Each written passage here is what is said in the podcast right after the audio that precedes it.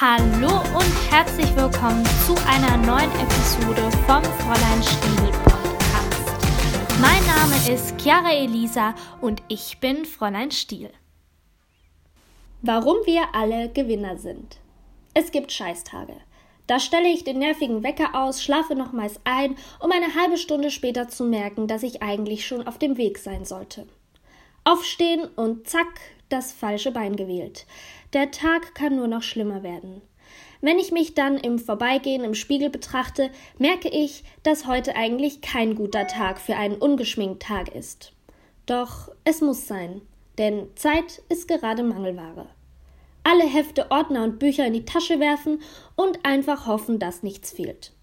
Ich renne hektisch durch die Küche, schließlich möchte ich noch etwas essen, denn zur Mittagspause ist es heute lang.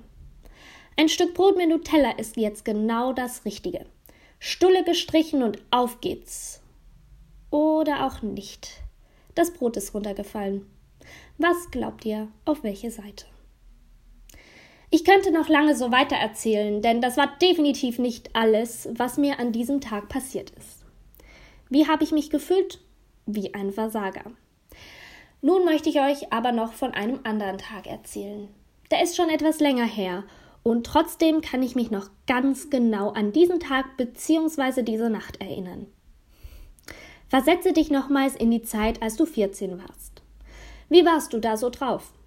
Auf was hattest du Bock und auf was nicht? Wie hast du dich verhalten? Diese Frage kann ich ganz einfach beantworten. Ich hatte auf alles Bock, außer auf die Schule. Es fiel mir zurzeit eh alles total einfach von der Hand und deshalb habe ich mir manchmal sogar die Frage gestellt, warum ich überhaupt zur Schule gehe. Wofür denn Hausaufgaben machen, wenn ich im Unterricht auch improvisieren kann? Die guten Noten waren eh sicher und es schien so, als könne mir nichts passieren. Naja, da habe ich mich wohl etwas verschätzt. Ende Semester wurde es verdammt knapp. Es war nicht so, als hätte ich wiederholen müssen, doch ich hatte den Schnitt nicht. Den Schnitt, den ich sonst immer locker erreicht hatte. Zack, und da waren sie, die schlaflosen Nächte und dazu kam die Angst vor Prüfungen. Nein, es war nicht schön.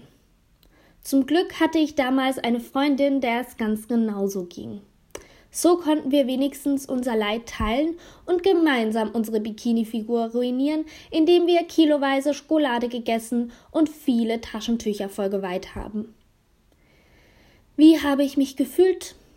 Wie ein Versager. Eine weitere Geschichte.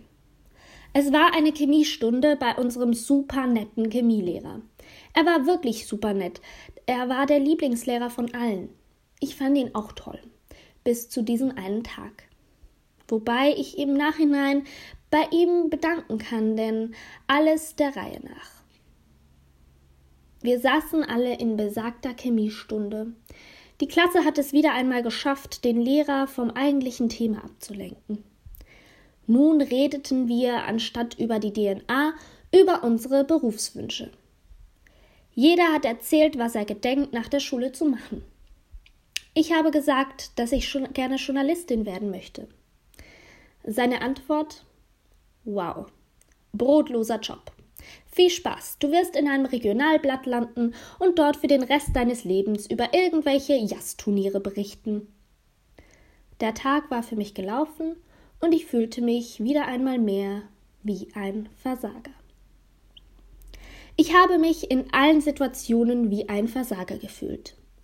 Das Schlimmste, ich war ein Versager. Du sagst jetzt vielleicht, dass es keine Versager gibt. Ich behaupte etwas anderes. Ein Versager ist für mich jemand, der glaubt, er ist ein Versager. Denn words becomes thoughts. Es ist so. Glaubst du, du bist ein Versager, bist du ein Versager. Glaubst du, du bist gut so, wie du bist, dann bist du gut so, wie du bist. Da spielt es überhaupt keine Rolle, was andere sagen. Es ist generell wichtig, dass du auf dich hörst. Die Meinung anderer spielt absolut keine Rolle. Zumindest hier. Ich habe gesagt, Words becomes thoughts. Also Das hat schon vor mir jemand gesagt, doch ich habe es jetzt gesagt. Du weißt, was ich meine. Wie bekommt man es denn hin, dass man denkt, man ist ein Gewinner? Ganz einfach. Du bist hier. Du bist hier auf dieser Erde. Du lebst. Du hast dich gegen 100 bis 600 Milliarden andere Spermien durchgesetzt. Du bist der Gewinner. Du hast es geschafft. Du hast einen riesigen, wenn nicht sogar der größte Wettbewerb deines Lebens gewonnen. Du kannst so unendlich stolz auf dich sein. Also zeige das. Das ist so wichtig.